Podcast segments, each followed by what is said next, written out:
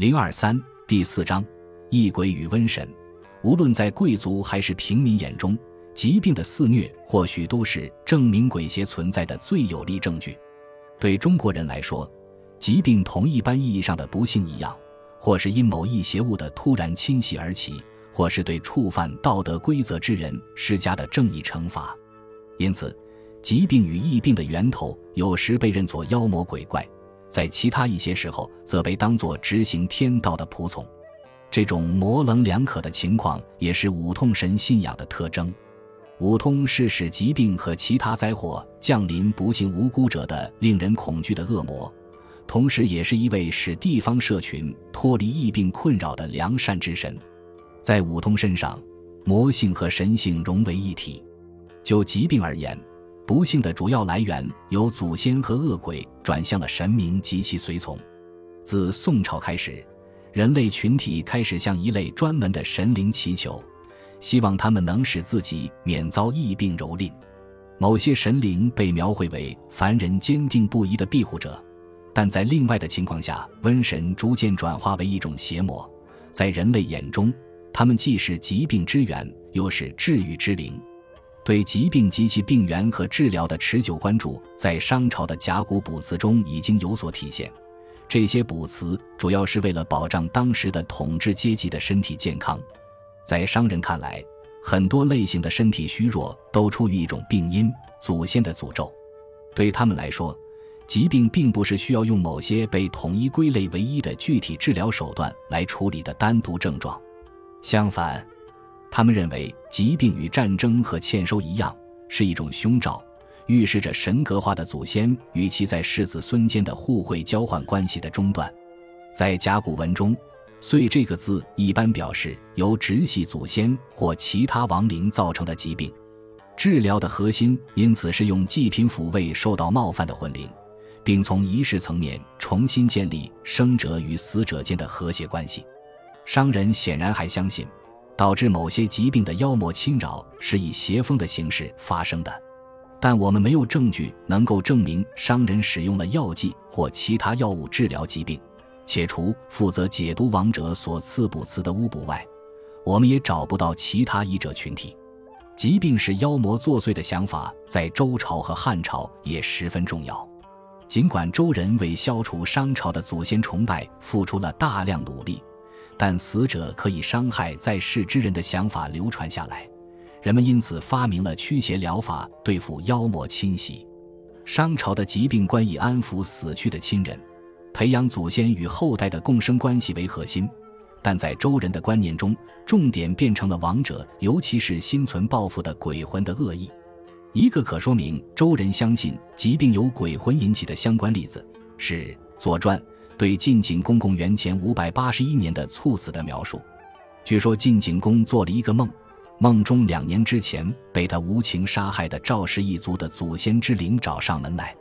这一巨大可怕的厉鬼，从其披发及地的形象，人们已然可以确认其恶魔身份。郑重宣布，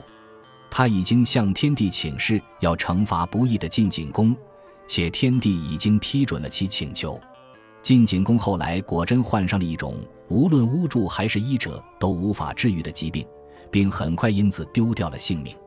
在中国的整个历史中，人们一直相信枉死之人的鬼魂会通过降下疾病的方式来报复害死自己的人，但引发邪灵侵扰的不只是此类个人恩怨，突发的疾病和神志错乱常常也被看作由有害的灵体造成的随机事件。《山海经》中的文字显示，在异土上游历的旅者最容易染上的疾病是火与骨，或是引发幻觉。异常行为与生理疾病的精神疾病的总称，或的发生通常被归因于邪灵附体。在商朝甲骨上，蛊已经是一种由邪物施加的苦难，它似乎是黑巫术的总称，但也可形容多种令人衰弱的疾病。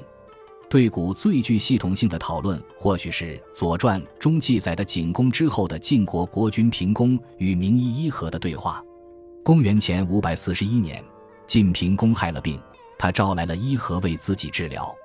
经诊断，伊和确认平公的病是一种蛊。他将蛊描述为一种使人衰弱的病症，因单于感官欲望，尤其是色欲而发生。这位博学的医者向他的病人建议说：“如果希望得到有效治愈，平公必须在女色上保持节制。”伊和在其告诫中委婉地指出了蛊与女色的联系，这是古式巫术的一个种类，成为广为流传的理念。在公元前九十一年，也就是权力欲和控制欲极强的汉武帝当政晚期，发生了巫蛊之祸。它是汉代与巫术相关的丑闻中最为臭名昭著的一起。这一事件中充斥着关于性的影射。但其核心是，部分官员甚至太子都被指控对年迈的皇帝施用了巫蛊之术。这些指控激起的歇斯底里，因他们而进行的调查，以及被指控者发起的反控，最终导致成百上千人被处死，其中甚至包括最有权势的上层官员和武帝的两个女儿。在这一事件中，巫师被指控通过人偶和咒语对被害者施加了诅咒。而在后来的记载中，古则涉及使用用毒虫和毒蛇的汁液调制而成的毒药。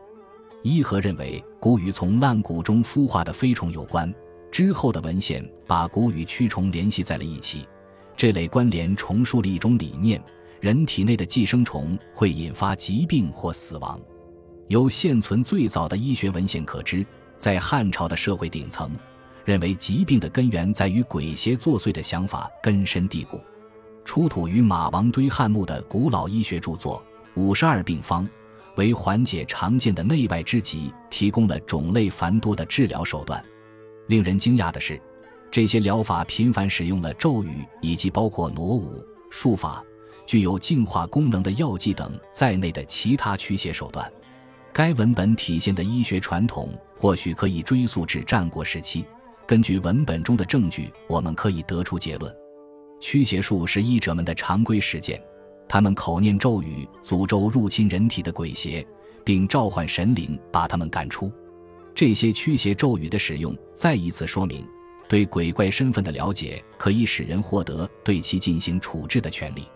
战国期间和汉初兴起的关联性宇宙论，深刻地改变了中国人对于病与医的看法。兴衰更替的有机循环是深深刻印在五行阴阳宇宙观中的一种观念，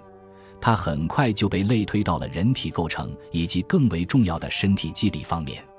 这些理念在规模可观的顺势疗法相关文献中得到了沉淀，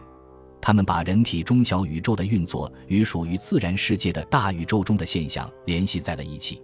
这一逐渐成型的医学话语主张支配人类生理的不只是个体的行为。还有天体的运动、四季的转化及不断改变的自然环境，在不同的时间段发挥突出作用的是不同的支配性原则。因此，个人需要从衣食住行等日常生活方面及行为情绪方面来对人体进行适当调节。这种新的医学传统反映了身体机能和气这一支配身体的宇宙力量间的相互关联。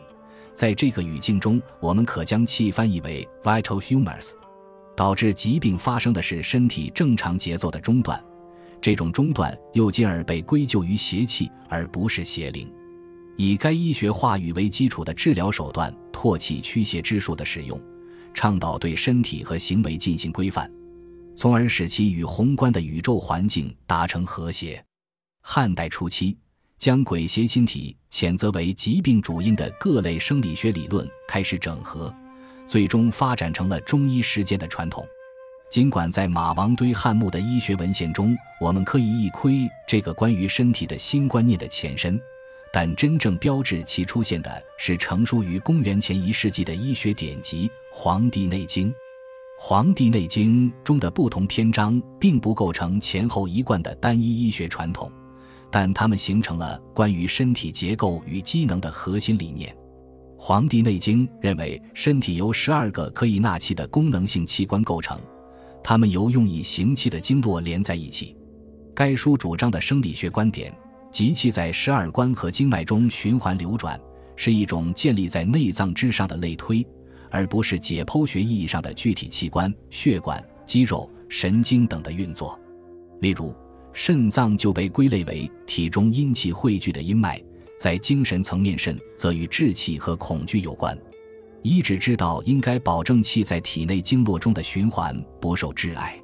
但这部早期医学经典仍旧承认，外部影响对于身体机能也很重要。源自关联性宇宙论的类比思维被运用至身体经络，形成了一个关于身体机能与宇宙进程间相互对应的复杂体系。这种新身体观的关键一点在于，个体是自身安康的首要责任人。人们常常用具有政治隐喻性的语言来表述健康和疾病的状态。事实上，及物动词治本身就既有治愈之意，又有统治之意。